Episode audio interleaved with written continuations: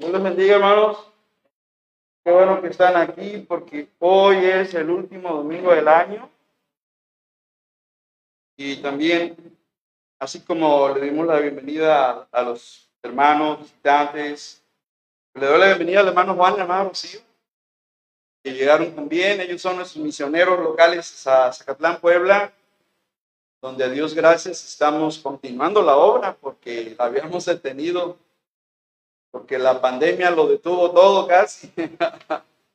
Pero gracias a Dios que hay un grupo de hermanos allá en Zacatlán y se sigue trabajando para gloria de Dios.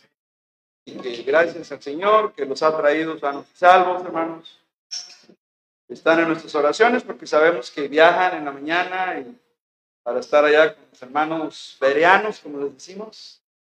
La misión bautista Berea. Seguimos orando por un obrero misionero. Ahorita nuestro hermano Juan como misionero local de la iglesia está yendo. A Dios gracias por eso. Nuestra hermana Rocío y atendiendo allá la obra de Dios. Bien, pues a esta iglesia, duda que hemos captado la, la visión de Dios de la obra misionera. Ya en mañana oraba yo por Gerardo Frías, nuestro misionero en Ecuador. Está haciendo la obra ya y cuando él manda las cartas, yo las subo a la cuenta de la iglesia para que lean los saludos, las necesidades que él está presentando en la ciudad de Macas, Ecuador. Allá está el hermano Gerardo, que una vez aquí lo tuvimos.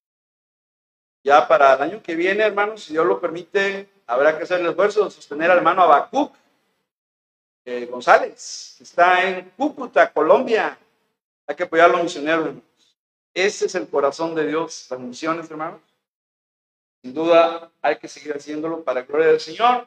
Bien, pues vamos a tener la enseñanza de hoy. Este, voy a pedir el auxilio de hermano Pascal.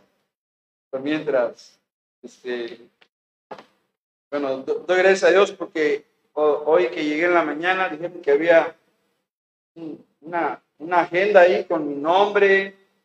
Bueno, pues, gracias al hermano, la hermana. Yo sospecho que este detalle es como de una hermana, pero bueno, gracias a Dios por la hermana que mandó a, rotular la libreta con mi nombre. Luego se me olvidan las cosas, que las voy a anotar. ¿Eh? Lo guardamos en el anonimato, Dios, Dios bendiga la bendición.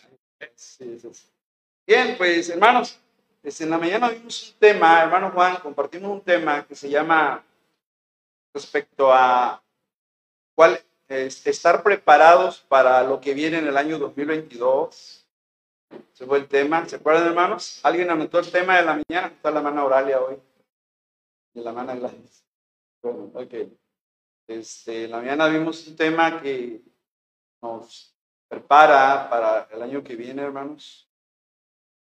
comprendiendo los desafíos cristianos para el 2022. ¿Qué es lo que viene, hermanos? Hay que estar preparados.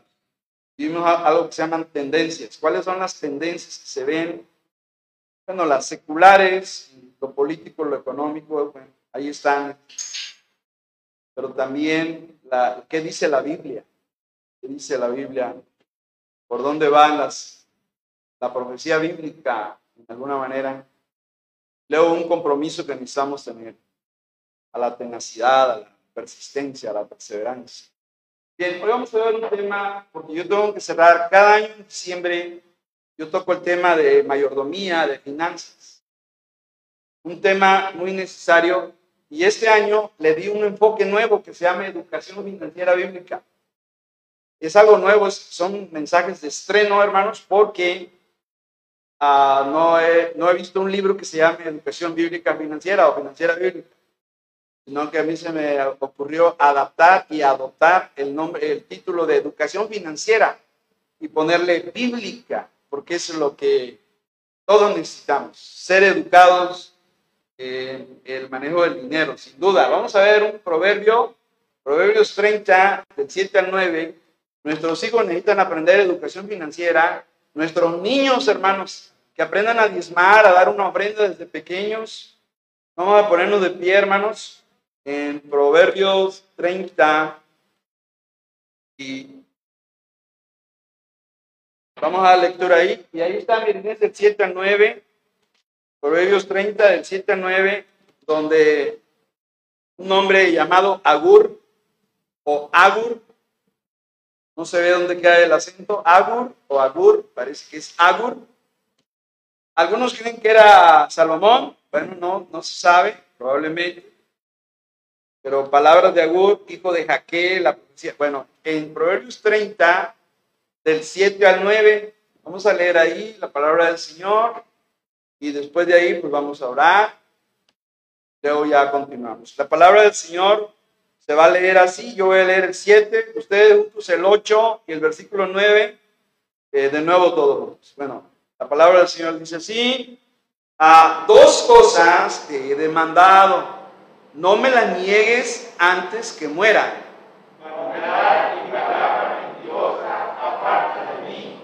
No me des pobreza ni riqueza, manténme el pan necesario no sea que me sacie todos y te niegue y diga, ¿quién es Jehová? O que siendo pobre hurte y blasfeme el nombre de mi. Palabra del Señor. Vamos a orar. Señor, ayúdanos en esta tarde, noche, donde nos regocijamos de la presencia de hermanos muy lindos que hoy nos acompañan, Señor, de, de tanto de aquí de la ciudad como de, lejos, Señor, y nos gozamos de verles, de saludarles. Y hoy, Padre, en el nombre de Jesús, estamos ante tu presencia para pedir la bendición en el estudio de tu palabra, Señor. Te pedimos, Padre, que nos prepares para el año que viene. Quizás sea difícil, quizás sea fácil, no lo sabemos, solo tú lo sabes. Tú eres el Dios del futuro, Señor. Tú lo sabes todo, tú lo controlas todo, Señor. Y en ti confiamos nuestras vidas a partir de hoy, de que tú nos vas a llevar de, victoria en victoria, Señor. De triunfo en triunfo, como dice tu palabra, Señor. Así que hoy que el Espíritu de Dios nos enseñe tu palabra en el manejo de las finanzas. Danos sabiduría, Señor, porque a veces hemos sido como el hijo pródigo que lo despilfarra todo, Señor. Necesitamos aprender a ser ahorrativos. Entonces, danos la sabiduría y la disciplina para agradarte en el área de las finanzas, Señor. Bendícenos, Padre, en este estudio, en el nombre de Cristo. Amén. Nos sentamos, hermanos, y ya, este, en este mes de diciembre, desde el primer domingo, empecé a tratar el tema de educación financiera, y yo le agregué la palabra bíblica, educación financiera bíblica. Y, y surge de una necesidad personal, pero yo creo que es una necesidad de todos. Todos necesitamos ser educados en la palabra de Dios para que de la educación financiera ir a la libertad financiera, que sería como la hermana de la educación financiera. La educación financiera es un, es un asunto y la libertad financiera es otra, hermanos. Y la libertad financiera es la capacidad que tiene una persona para vivir de sus inversiones y de sus ingresos sin asuntos de deuda ni de nada. O sea, libertad financiera es lo que deberíamos estar orando. Señor, ayúdame a tener libertad financiera, porque las deudas son como cadenas que nos atan, hermanos, y no nos dejan dormir y, no andamos en paz y los acreedores andan detrás de nosotros de la educación financiera, mirando a la libertad financiera para poder vivir en paz, en armonía y dormir con la bendición de Dios y no estar preocupados por la carga de las deudas, hermanos. Así que este es un tema muy práctico, muy necesario y la Biblia tiene mucho que decir de las finanzas, hermanos. Yo creo que es, la doctrina más que más abunda sobre todo en labios de Cristo, porque las parábolas de Cristo, 40% de las enseñanzas de Cristo hablaban del dinero, parábola de la mina, de los talentos, el rico necio, el hijo pródigo, todos ellos fueron despilfarradores, el rico necio, un hombre que vivió sin Dios y se perdió su alma, hermanos, porque se enfocó más en lo material y se olvidó de lo espiritual. Y esas son lecciones de, de educación financiera. Y hoy vamos a ver algo bueno, el pasaje aquí está. Me encanta proyectar el pasaje donde el proverbista, ahora es proverbista, no es el salmista, es el proverbista Agur. donde dice dos cosas te he demandado. No me las niegues. Antes que mueras, dice. Vanidad, palabra mentirosa, aparta de mí. Esa es la primera cosa que le pidió a Dios. Y segunda, no me des pobreza ni riquezas. O sea, eso se llama balance, hermanos. Eso se llama equilibrio. O sea, los extremos, la, riqueza y la pobreza. Y dice, no me dé ni pobreza ni riqueza. O sea, se llama balance.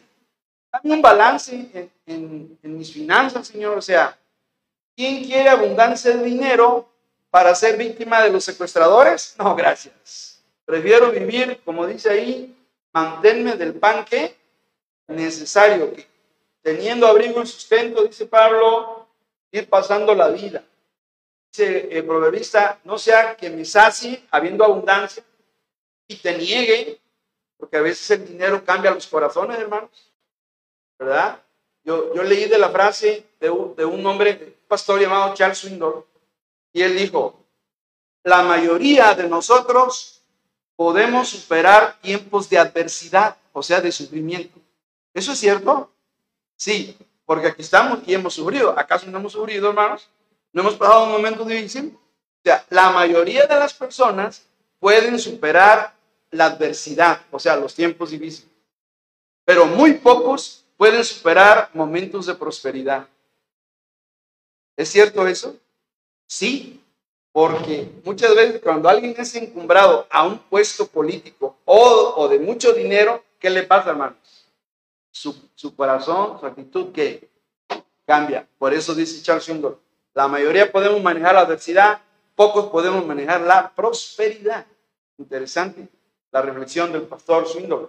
Entonces dice el proverbista, dame un balance, Señor, este, manténme del pan necesario, no pobreza extrema, tampoco riqueza extrema, manténme del pan necesario, porque puedo ser que me sacie y te niegue, y luego diga, ¿quién es Jehová? O sea, se olvidan de Dios. Ha, ha, pasado, ¿verdad? Eso ha pasado en la historia de las iglesias, que alguien de pronto empieza a, aumentar sus posesiones y empieza a no necesitar de Dios ni de la iglesia.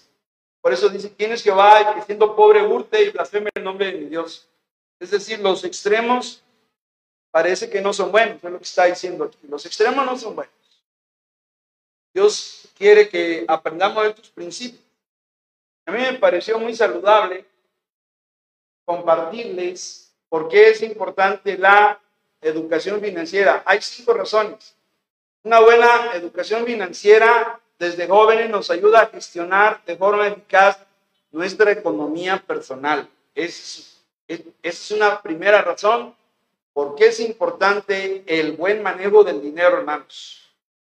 Dos, dice, nos ayuda a entender cómo funciona el dinero. El dinero, el dinero tiene una, una lógica, ¿cierto? tiene un, proceso, un procedimiento para manejarlo. Y hay que entender ese procedimiento, ¿verdad? El dinero puede ser un siervo muy obediente o puede ser un tirano muy exigente si no sabes darle el lugar que le corresponde. Tres, nos proporciona los conocimientos necesarios para tomar las mejores decisiones. Y los créditos están abiertos a todo mundo créditos de esto, créditos de aquello, y uno tiene que estar con las antenitas de Chapulín Colorado, hermanos, así, prendida, así de, bueno, no sé, voy a orar a Dios, a ver, no sé si sea la voluntad de Dios, ¿verdad? Número cuatro, en un momento en el que la tecnología afecta nuestras finanzas personales, ¿verdad? Se vuelve cada vez más necesaria la educación financiera para su adecuado uso y gestión. Ahora que el dinero es virtual, hermanos, en realidad en nuestras cuentas no hay monedas ni billetes, en nuestras cuentas bancarias solamente hay dígitos, hay unos y ceros nada más. ¿Cómo, pastor, que unos y ceros? Sí, porque así funciona el lenguaje binario de las computadoras, del sistema binario, los unos y los ceros. Eso es que lo explique por ahí un ingeniero. y número cinco, con ella podemos alcanzar la estabilidad financiera. Si tenemos educación financiera, Llegamos al punto 5, estabilidad financiera, o lo dije hace rato, libertad financiera, donde dice, tengo lo suficiente, no tengo deudas, ya pagué mis créditos, estoy feliz. Qué bien, hermano. Dios te bendiga por eso. Yo tengo una palabra para todos ustedes que la aprendí del apóstol Juan, hermanos. Yo aprendí que el apóstol Juan, no lo busquen, yo se lo voy a leer porque es mi deseo pastoral para todos ustedes. El texto se encuentra este, en la tercera de Juan. ¿Es esa? Sí, cuando, cuando dice, este, cuando Dios le habla a, a uno de, a, a Gallo, ¿verdad? En tercera de Juan 2, y en tercera de Juan 2 dice, amado, y, y eh, llévese esta de, de, regalo, yo, yo le deseo esto para su vida, hermano. Y si usted preguntara, ¿cuáles son los deseos del pastor? Cuando el pastor me desea tercera de Juan 2, ese es el deseo del pastor. Yo le deseo esto, porque dice, tercera de Juan 2, amado, yo deseo que tú seas prosperado en qué, hermano? En todas las cosas. O sea, no, no nomás en lo material, hermano, no nos confundamos. En todas las cosas. Y que tengas salud, o sea, en el física, así como prospera, ¿qué? Tu alma. Este hermano Gallo era un hermano que estaba creciendo, madurando, un buen cristiano, un ejemplo de varón de Dios.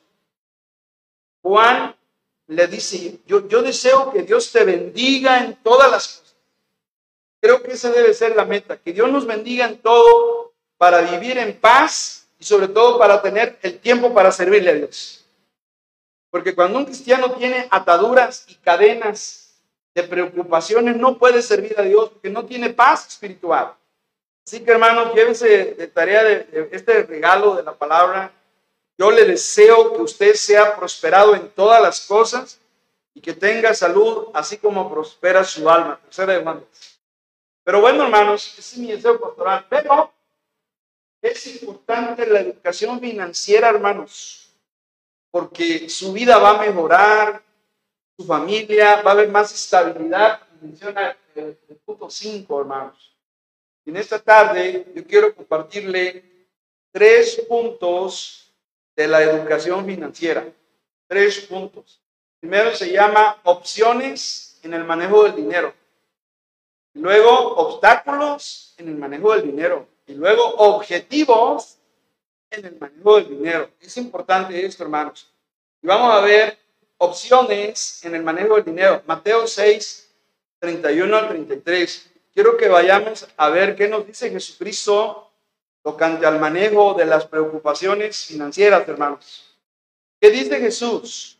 Estoy diciendo qué dice, no qué dijo. A mí no me gusta decir qué dijo, como si ya lo dijo, ya no lo, lo dice ahorita. En este momento Jesús nos habla en su palabra en Mateo 6, del 31, hermanos, al 33. ¿Lo tienen, hermanos? Dice la palabra del Señor, en Mateo 6, 31 al 33, no os afanéis, pues diciendo, ¿qué comeremos? ¿O qué beberemos? ¿O qué vestiremos? Porque los gentiles, aquí habla de los inconversos, porque los gentiles buscan todas estas cosas, pero vuestro Padre Celestial, me gusta esa última frase, vuestro Padre Celestial, ¿qué hermanos? sabe que tenéis necesidad de qué. Ahora le pregunto, ¿conoce Dios nuestra necesidad? Por supuesto, es lo que está diciendo Jesucristo. Jesucristo nos está diciendo aquí que el Padre sabe, conoce nuestras necesidades. Que conste que está usando la palabra correcta y precisa. Necesidades. En el manejo del dinero hay opciones. ¿Cuáles son las opciones en el manejo del dinero? En el manejo del dinero hay necesidades, es lo que dice Cristo. Vuestro Padre Celestial sabe que tenéis que necesidad. En el manejo del dinero, la opción número uno y la más importante son las necesidades. Sin duda, hermano. Eso se debe tener en cuenta cuando ya llega la quincena, la mensualidad, la semana, como le llaman por ahí, el emolumento, dicen en los periódicos, usan palabras raras. ¿verdad? El salario de vengado, las necesidades. Y hasta eso se requiere discernimiento para poder diferenciar una verdadera necesidad de una cosa que no lo es. Las necesidades están mencionadas por Cristo en el versículo 31. Ahí están las necesidades. ¿Qué dice el 31, hermanos? Todos juntos. No os pues, diciendo, ¿qué comeré? ¿O qué beberé? ¿O qué? Ahí están tres necesidades. ¿Ya las dio? ¿Cómo se llaman? Comida, bebida y vestido. Esas son necesidades. Es decir, aquellas situaciones de la familia y personales que hay que cubrirlas porque son básicas, porque son prioritarias, porque son importantes. Eso incluye los alimentos, la ropa, los zapatos, el pago de la casa, si la causa es a crédito, el pago de la luz, el agua, el teléfono, internet, que aunque ya no es un lujo, hay que estar comunicados, aunque no es una necesidad, pero llega a ser parte de los gastos de la familia, pago de seguros médicos, medicinas y otras cosas. Cristo fue muy claro que las necesidades se basan en qué vamos a comer, qué vamos a beber y qué vamos a vestir. Y nosotros los cristianos tenemos que oír la voz de Cristo, hermanos. Por favor, los invito a oír la voz de Jesús. Y Jesús esta noche está diciendo en el verso 32 que los gentiles, eso, eso quiere decir los inconversos, buscan todas estas cosas, se afanan, el mundo se afana, trabaja y trabaja y trabaja y trabaja, pero se olvidan de Dios. Dice Cristo, pero ustedes no deben ser así porque vuestro Padre Celestial sabe que tenéis necesidad de todo esto. Es decir, tenemos que aprender a confiar en Dios, nuestras necesidades. No estoy diciendo que no hay que trabajar, porque ya prediqué hace algún tiempo de la ética del trabajo. La Biblia habla de trabajar. Desde Adán, que empezó a cuidar el huerto de Edén, Dios inventó el trabajo. El trabajo se hizo más oneroso, más fatigante después de la caída de Adán y Eva. Pero el trabajo es, es parte de la vida humana y es una doctrina bíblica, la doctrina bíblica del trabajo que es parte también de nuestra responsabilidad. Pero hermanos, es el área una opción, porque estamos viendo, perdón, el punto uno, el punto uno que se llama opción. ¿Qué opciones? Cuando tengo mi quincena, ¿qué opciones tengo? Bueno, primero la necesidad. es lo primero, las necesidades básicas de la vida. Número dos, vamos a hablar de los anhelos, que son compras o gastos de acuerdo con el plan de Dios, que pueden hacerse cuando ahorramos o nos sobra un poquito de fondos y podemos destinarlo para un anhelo. Es que yo tengo, tiempo que yo he querido tener, no es nada malo. No se me ocurre pensar en qué objeto, qué regalo o qué compra, pero anhelos. Dios que nos conoce, y se los digo por experiencia propia, hermanos a veces he tenido un anhelo, y se lo digo como testimonio para gloria de Dios. Yo he tenido a veces anhelos, pero he decidido no usar el dinero para comprar eso. Prefiero esperar en Dios. Y de pronto llega alguien, hermano, o mi esposa, o mis hijos, y me sorprendo cómo Dios, que conoce mi corazón, me ha cumplido ese anhelo sin que yo haya tenido necesidad que gastar para adquirirlo. Interesante. ¿Saben por qué? Porque Dios sabe lo que pensamos, Dios sabe lo que sentimos, Dios sabe lo que hay en nuestro corazón.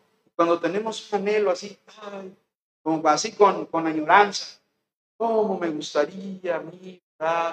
Pero yo, yo entiendo que no gano lo suficiente, ¿verdad? Pero, Y a veces Dios ve el corazón, ve, y Dios como un padre, un padre bueno, Dios un padre amoroso, provee ese anhelo muchas veces. Yo lo he vivido muchas veces esa, esa experiencia cristiana, se llaman experiencias cristianas, nuestra relación con Dios. Los anhelos, hermanos, y luego en tercer lugar, ¿qué? Los deseos. Hay deseos, hay deseos buenos y hay deseos malos. Eso es como, como ejemplo, comprar cosas extra que no necesitamos, ¿verdad? Siempre he bromeado de, de alguien que dice, bueno, vamos a comprar este pegamento para huevos rotos, ¿verdad? ¿Y quién necesita eso? Pues, hay que comprarlo, a ver para qué sirve. Es un absurdo en realidad, porque nadie va a remendar un, un huevo quebrado, ¿verdad? Voy a usar pegamento, está diciendo que es algo útil, algo que no tiene sentido gastar el dinero en comprarlo. Pero hermano, hay deseos. Decidir comer en restaurante o en lugar de estar en casa. Bueno, es un deseo, ¿verdad? Si, si, su presupuesto se lo permite, adelante, ¿verdad? Eso depende de, de la administración, porque de eso depende todo. Yo conocí una hermana en Houston, Texas, la hermana Solís, y la hermana era muy, muy estricta. Son de Monterrey, Nuevo León. saben que Nuevo León, en todo el país, se distinguen muy bien porque son bien administradores. Y la hermana Solís decía, a mí mi hijo dice que quiere ir al restaurante.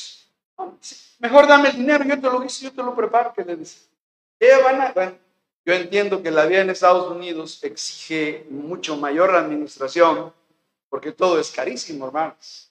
Pagar las casas que están a crédito, los dos autos, los tres autos, los seguros de los autos, los seguros de la casa. Pues ahí cada dólar hay que administrarlo muy bien. Y la hermana tenía, pero cuando estuvimos en su casa, lindísima la hermana, generosa, una linda hermana que conocimos allá, cuando estuvimos mi familia y yo, invitados a una iglesia predicando. Así que los deseos, hermanos, querer comprar un carro del año o un seminuevo o uno viejito, bueno, es que depende de cada quien. Y Dios concede deseos mientras, mientras Mientras usted se ponga a orar y a pedir a Dios que, que le bendiga en esa área, Dios, lo, Dios contesta las oraciones de sus hijos. Lo cierto es que en un estudio que se hizo, un auto saliendo de la agencia se devaluó, se devaluó a 27%. Eso es lo que se calcula. Pero bueno, de todas maneras, si es un deseo. Algo que no incluí en las opciones, no lo, no lo incluí, pero sí lo pensé. ¿Sabe cuál es el cuarto punto de las opciones? Los caprichos. Los Quiero un anillo de diamante. Quiero uno de 24 platos. A mí no me traigas el 18.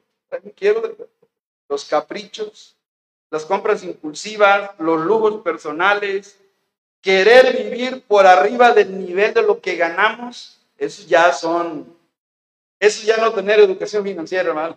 Querer vivir por encima de lo que ganamos. Ahí sí ya, y ese es el error de, del, gen, del gen de los mexicanos. Ese es un error. Pero bueno, ahí están las opciones, hermanos. Tómelo, déjelo. Ahí están. Y nos vamos con el punto 2 que se llama obstáculos en el manejo del dinero. O sea, tenemos opciones, pero hay que reconocer que en el camino hay obstáculos.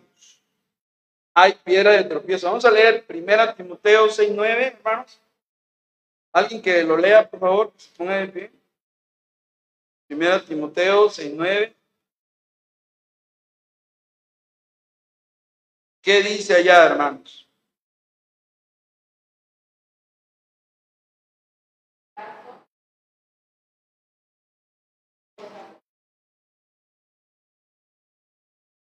Bueno, aquí el apóstol Pablo ya está mencionando un obstáculo en el manejo del dinero. ¿Y cuál es ese obstáculo, hermanos? Los que quieren qué? Enriquecer. A ver, no confundamos. No está mal que Dios prospere a un cristiano, a una familia, debido a su fidelidad. De hecho, Dios lo hace. Dios lo ha hecho, Dios lo hace. Dios bendice a un cristiano fiel, lo bendice porque es un fiel diezmador, apoya la obra misionera y Dios bendice sus ingresos de mil maneras y ese cristiano ah, tiene un crecimiento espiritual primero y un crecimiento en sus finanzas, sin duda. De hecho, si, si son reflexivos, analicen. Cada año Dios te va añadiendo una bendición a tu vida. A lo mejor ni lo has notado, hermano. A lo mejor, de veras, pastor, yo, oh, ponte a observar qué tenías hace un año y este año qué es lo que Dios te añadió, qué Dios te dio. Pero Dios, si eres un fiel diezmador, obediente en las finanzas a Dios, mira, Dios, Dios ya se comprometió. Derramaré sobre vosotros bendición hasta que sobreabunde. Abriré las ventanas de los cielos. Dios ya lo dijo. Y Dios no va a quedar mal como un engañador. Dios es veraz y todo hombre mentiroso, dice la Biblia. Entonces Dios se ha comprometido a bendecir a sus hijos. Pero aquí Pablo habla de los que quieren enriquecerse, que caen en tentación y las cuidado, hermanos. Ya se dieron cuenta que allá hay una cadena, un lazo, un lazo en el que quedan amarrados y prisioneros de los problemas económicos. Porque dice, caen en tentación y lazo. Y ese lazo viene del enemigo. El diablo es experto en ponerle lazos de tramposos a las ovejas incautas, imprudentes, que quieren enriquecerse. Dice, y en muchas codicias necias y dañosas que hunden a los hombres en destrucción y perdición. Qué fuerte habla el apóstol Pablo aquí, hermanos. Pero es la palabra de Dios. Esos son, punto dos, algunos de los obstáculos del dinero. Los que quieren enriquecerse. También la presión social de tener más cosas. Por ejemplo, tengo una casita modesta, un carrito modesto, ah, pero el vecino ya trae uno 2021, ya trae carro, ah, no, ah, ¿por qué nomás yo también puedo? esa es la presión social. La presión social de querer tener más siempre es una amenaza en contra de los cristianos. El querer más y más porque otros, no es que mi primo ya trae una Toyota del año y, mi, y, la vecina. yo, mira, bueno, tú tranquilo, sé fiel a Dios y Dios te va a bendecir en su nombre. Pero no querer caer en el juego de la presión social.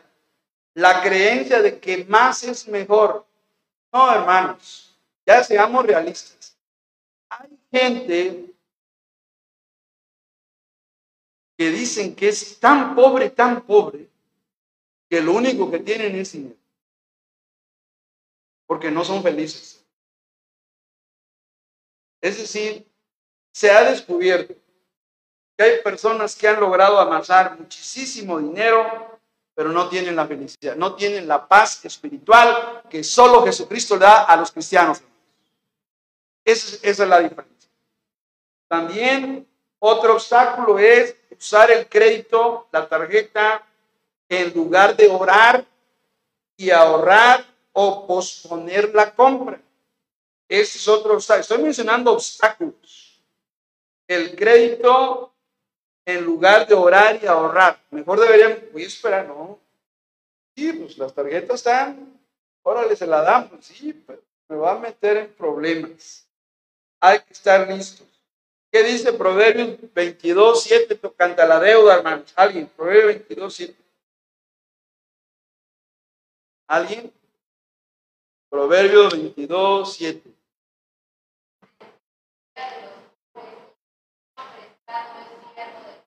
Hay, hay una especie de esclavitud, de utilitarismo, de esclavismo, con el que toma prestado se vuelve siervo del que presta.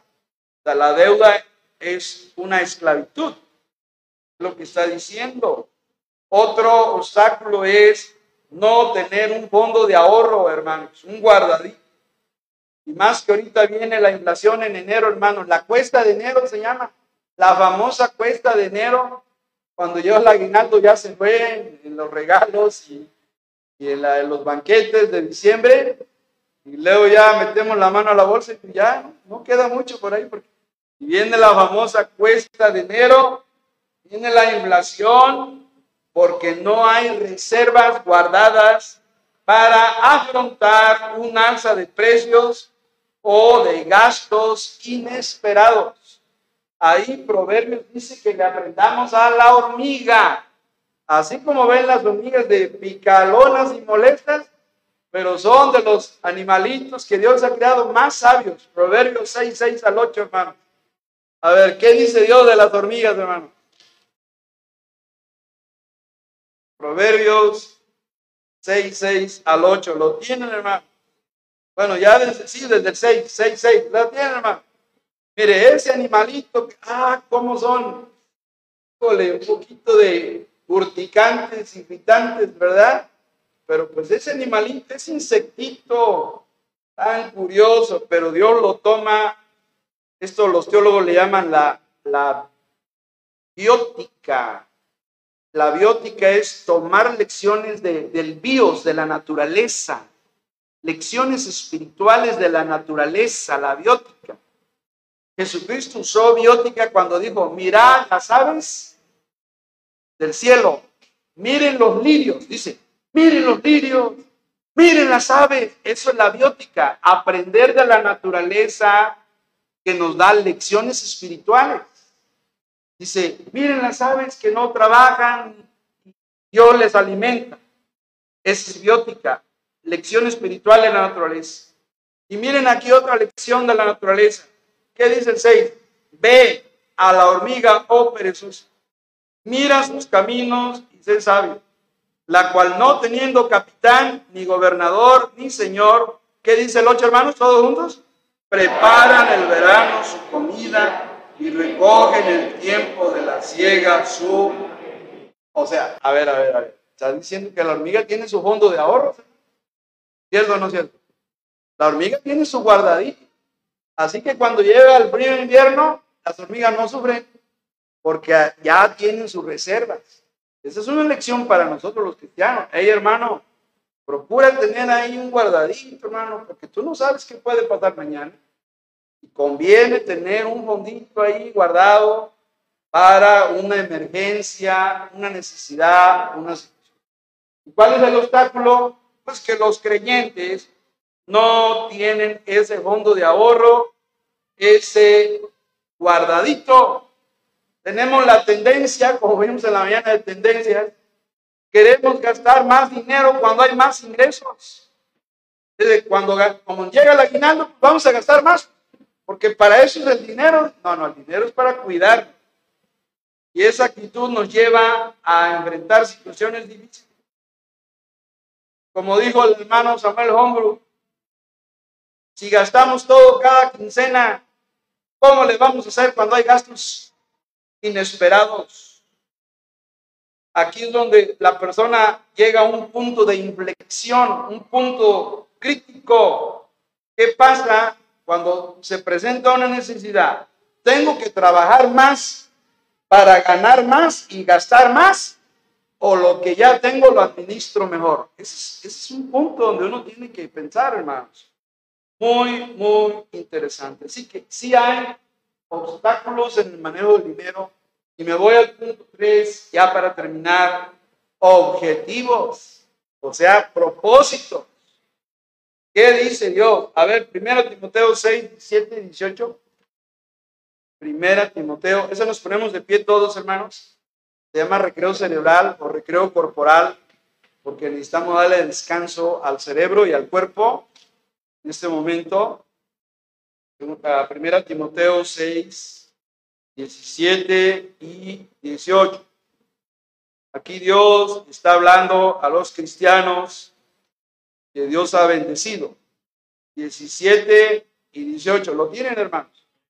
Todos juntos dice, a los ricos de este siglo manda que no sean altivos ni pongan la esperanza en la riqueza las cuales son inciertas, sino en el Dios vivo que nos da todas las cosas en abundancia para que las disfrutemos. Que hagan bien, que sean ricos en buenas obras, dadivosos, géneros. Vamos con el 19, atesorando para sí buen fundamento para lo porvenir, que echen mano de la vida Qué preciosos consejos da el apóstol Pablo aquí, hermanos.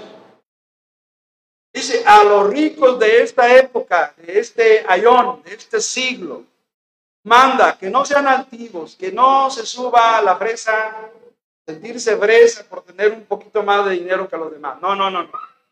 La altivez no conviene. Ni pongan la esperanza en qué? En la riqueza. No, es que yo en mi cuenta tengo tanto y en la otra banco tengo tanto y en la otra cuenta tanto, no, dice, no, no, pongan la esperanza. Mire, yo me he, hermano, yo me he reprendido a mí mismo porque como maestro cobro una quincena, hermanos. Y yo, oye, ya pagaron. Yo no estoy pensando si ya, ya depositaron. La pregunta del maestro es, oye, ya depositaron. No lo sé. Y yo me reprendo, me orgullo. Yo no voy a estar confiando en eso. Yo tengo que estar confiando en Dios. Porque aquí dice que no pongamos la esperanza en las riquezas, en el dinero, hermanos. No pongas tu fe en el dinero, hermano. Es lo que está diciendo la palabra. Porque el dinero es incierto. Hoy lo puedes tener. Mañana viene una tremenda inflación de 15, 20% y el dinero se hace menos, se hace agua, se hace arena, hermanos. Y dice, las cuales son inciertas, si no, ¿en quién debemos poner la, la confianza, la esperanza, hermano? Dice, en el Dios vivo, y mire la promesa, mire la promesa, en el Dios vivo que nos da todas las cosas en abundancia para que las, qué hermosísima promesa.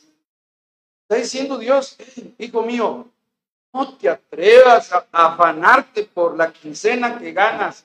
Pon tu fe en Dios y Él te va a bendecir.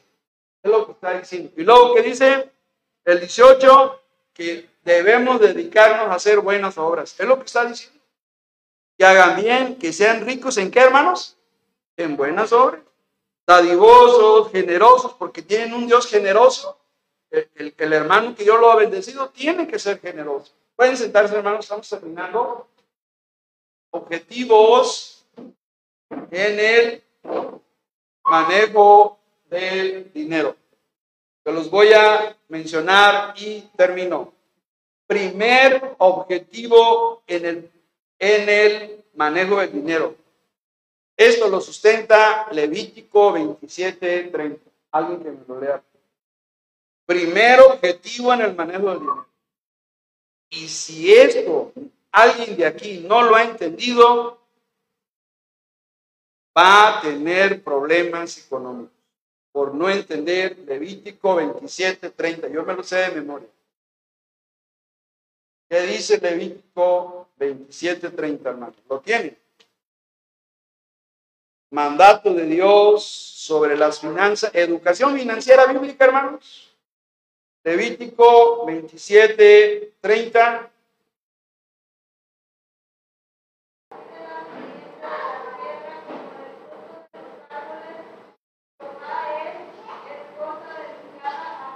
Subraya esa última frase. De Jehová que, de Jehová fue. ¿Así dice? De Jehová pudo ser. ¿Así dice? ¿Qué dice? De Jehová que es. ¿De quién es el diezmo? De Dios. El diezmo es de Dios. Y uno de los objetivos en el manejo del dinero debe ser, número uno, darte a Dios la décima parte. Es lo que dice la palabra. No lo digo yo. Es la, la primera ventana que Dios va a abrir para que Dios bendiga tu vida, hermano. La ventana del 10% de Jehová es, es cosa dedicada a Jehová. Mientras no aprendamos este principio de educación financiera bíblica, no vamos a pasar de ahí, hermanos. Una vez lo digo. Ningún cristiano que desobedece este principio de finanzas bíblicas va a salir adelante. Ahí va a estar enfrentando problemas económicos continuos hasta que aprenda la lección que la décima parte le pertenece a Dios. También el segundo objetivo, el gobierno civil quiere su parte también. Mateo 22, 21. ¿Qué dice, hermanos? El gobierno civil. ¿Cómo, pastor? ¿Por qué el gobierno civil? Los impuestos, hermano. Hay que pagar los impuestos. Hay que hacer declaración, hacienda, hermano. Hay que hacer nuestras declaraciones. El año pasado, mi esposa y yo, juntos, hicimos nuestra declaración nuestro hijo nos ayudó, nos orientó, un programa de Excel, sacamos todos los ingresos del año, las deducciones, en online hicimos la declaración Hacienda, y bendito Dios, todo en paz, todo en orden.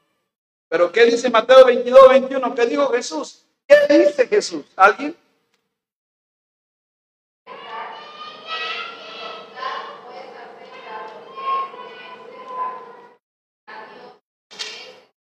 Nada César lo que es de César. César representa el gobierno humano establecido allá en Génesis 9 con Noé. Allá se estableció la dispensación de gobierno, el gobierno humano, y Jesucristo respeta lo que las instituciones de Dios. Y en este Mateo 22, 21, Dios es muy claro que le demos a César lo que es de César. Hay que hacer la declaración ante Hacienda, hay que pagar el IVA, los impuestos, porque es un mandato de Dios primeramente. Si no lo hacemos, nos metemos en problemas con Hacienda, hermanos. Sin duda, ese es otro objetivo del dinero. Tercero, las necesidades de la familia, abrigo y sustento. Primera Timoteo 6.8, ¿alguien? Primera Timoteo 6.8. ¿Alguien, hermanos?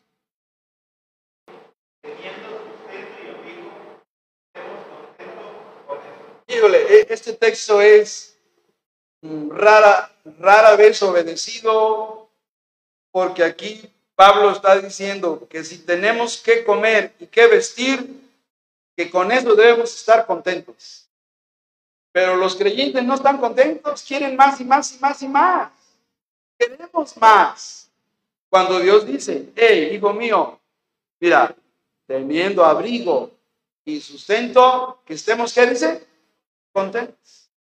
O sea, hace dos domingos enseñé que el primer principio de educación financiera bíblica es aprender contentamiento.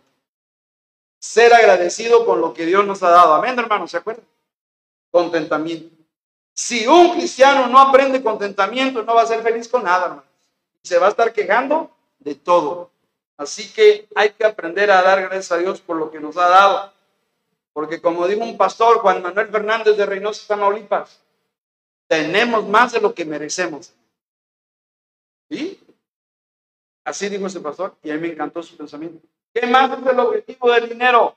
Pago de créditos y deudas. Romanos 13, hermanos. Romanos 13. Tenemos créditos, hay que pagarlo. Tenemos deudas, hay que pagarlas. Romanos 13, es 13, 7.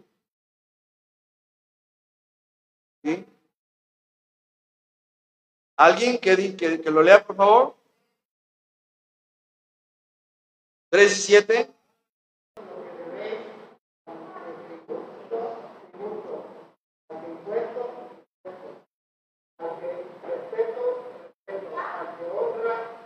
Ahí está.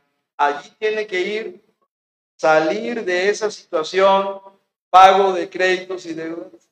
Y hay otro objetivo del dinero, hermanos, compartir para las necesidades de los hermanos que padecen una crisis. Segunda Corintios 8:14, hermanos. Segunda Corintios 8:14 dice que debemos compartir, ser compartidos con la hermanita que, no tiene un trabajo, bueno, pues vamos a apoyarle con una despensa, vamos a, apoyarle con ropa, con una ofrenda para que tenga que comer. Segunda Corintios 8, 14. ¿Alguien, hermanos?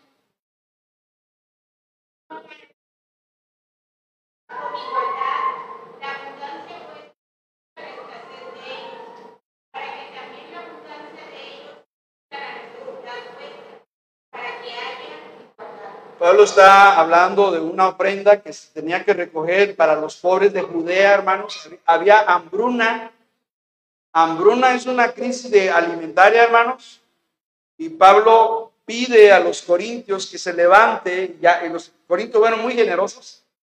Se levantó una ofrenda para apoyar hermanos de Judea alrededor de Jerusalén. Y dice, para que en este tiempo, ah, con igualdad, la abundancia vuestra, o sea, ustedes que Dios los ha bendecido, la abundancia vuestra supla la escasez de ellos. Como cuando se recogía el maná, hermanos. Unos recogían mucho, pero aunque recogían mucho y lo guardaban, se echaba a perder. Y el que recogía poco, se lo comía, pero Dios veía que había un equilibrio en el uso del maná. Y en las finanzas tiene que haber un equilibrio en el sentido que el que Dios le da un poquito más, tiene que pensar en las necesidades del que no tiene para apoyarle. Yo doy gracias a Dios por esta iglesia, porque siempre se ha apoyado a hermanos con necesidades, hermanos que pasaron situaciones de, ah, de la pérdida de un familiar, se les ha dado todo el apoyo. Eh, hemos sostenido una hermana de nuestra iglesia, gracias a Dios, con despensas y ofrendas mensuales. La iglesia ha sido, esta iglesia ha sido muy amorosa, muy generosa y gracias a Dios se ha dado el apoyo, hermanos. Así que esos son los objetivos del dinero, hermanos. De tal manera que pensemos primero, antes que todo, en las necesidades familiares. La familia es primero, gastos de vivienda, gastos de mantenimiento, pago de las mensualidades, gastos de alimentación, médico, ropa, transporte, uso del automóvil, mantenimiento, combustible, todo eso implica, hermanos, recursos, también gastos de paseos, porque a veces también queremos salir con la familia a dar la vuelta, recreación, en fin, hermanos, en todo, en todo esto, la meta debe ser libertad financiera. Y la libertad financiera tiene niveles. Empezamos controlando, aprendiendo, hasta que llegue el punto donde usted diga, bendito Dios, he pagado mis deudas, los créditos están liquidados, gracias a Dios. Libertad financiera. Hermanos, qué lindo va a ser cuando usted ya no tenga preocupaciones económicas pero más lindo cuando aprendió a vivir con lo que Dios le da y usted está a gusto y contento. Eso es lo mejor. Porque lo que Dios primero quiere aquí es contentamiento. Ser agradecidos con lo que Dios nos ha dado. Ahora, puestos en pie, termino con algunos consejos. Son seculares, hermanos, pero me gustaron. ¿Cómo mejorar las finanzas personales? Vamos a ver un texto de la Biblia. Primero Corintios 4, 7. Primera Corintios, puestos en pie, terminamos aquí. Ya terminamos. Pero antes de leer el texto, mire los consejos para mejorar las finanzas personales. A ver, consejo número uno, ¿qué dice allá, Educarte qué? O sea, educación financiera. Eso lo necesitamos, hermano. Y el año que viene vamos mucho más a necesitar esa educación financiera. Luego, número dos, ahorrar dinero. Ya hoy las tarjetas bancarias, usted desde la app le da la orden y se va a una reserva como fondo de ahorro de su propia tarjeta. Usted decide qué tanto. Ya hoy el, el ahorro es digital, hermanos, virtual incluso. Luego, tres, hay que aprender a invertir. Yo soy pastor misionero, perdón hermanos, pero las mejores inversiones están en la obra de Dios. Hermano que da a la obra misionera es un hermano que Dios le va a bendecir grandemente. Así le digo Pablo a los Filipenses 4:19, mi Dios pues suplirá todo lo que os falta conforme a sus riquezas en gloria en Cristo Jesús. Invertir en la obra de Dios. Yo tengo que verlo del lado misionero, hermano. Número cuatro, proteger su patrimonio. O sea, cuidar lo que Dios le ha dado. Porque finalmente, parábola de los talentos. Dios te ha dado cinco talentos, hermano. ¿Qué espera Dios? Otros cinco. Hermana, Dios te dio dos talentos. ¿Qué espera Dios? Otros dos talentos. Hermano, pastor, a mí no me dio un talento. Ay, hermano, pues cuídalo y multiplícalo porque también es la misma responsabilidad. Sean cinco sean dos o sea uno. ¿Qué dice Primera Corintios? ¿Qué dije? Cuatro. No, es cuatro dos. Corrijo. Primera a los Corintios cuatro dos. Todos juntos dice. Ahora bien, se requiere de los administradores que cada uno sea hallado ¿Qué espera Dios de nosotros, hermano? Que seamos fieles en lo que Él nos ha. Amén, hermanos. Vamos a orar. Padre, en el nombre de Jesús llegamos ante tu presencia, ya que hoy hemos tocado un, tema medular, un asunto clave en, el, en la vida feliz de un cristiano. Un cristiano que administra bien su dinero es un cristiano feliz, porque no tiene preocupaciones, no tiene cargas, no tiene estrés, no tiene depresión, como allá afuera en el mundo, los incrédulos. Yo te ruego, Señor, que en esta iglesia, en esta iglesia crezca el número de, de buenos mayordomos. Ayúdanos, Padre. Danos sabiduría a todos los hermanos de esta iglesia, a incluso a los visitantes, hermanos en Cristo amados, que descienda tu sabiduría de lo alto para poder darle un buen manejo a lo que tú nos das, y que todo resulte para tu honra y tu gloria.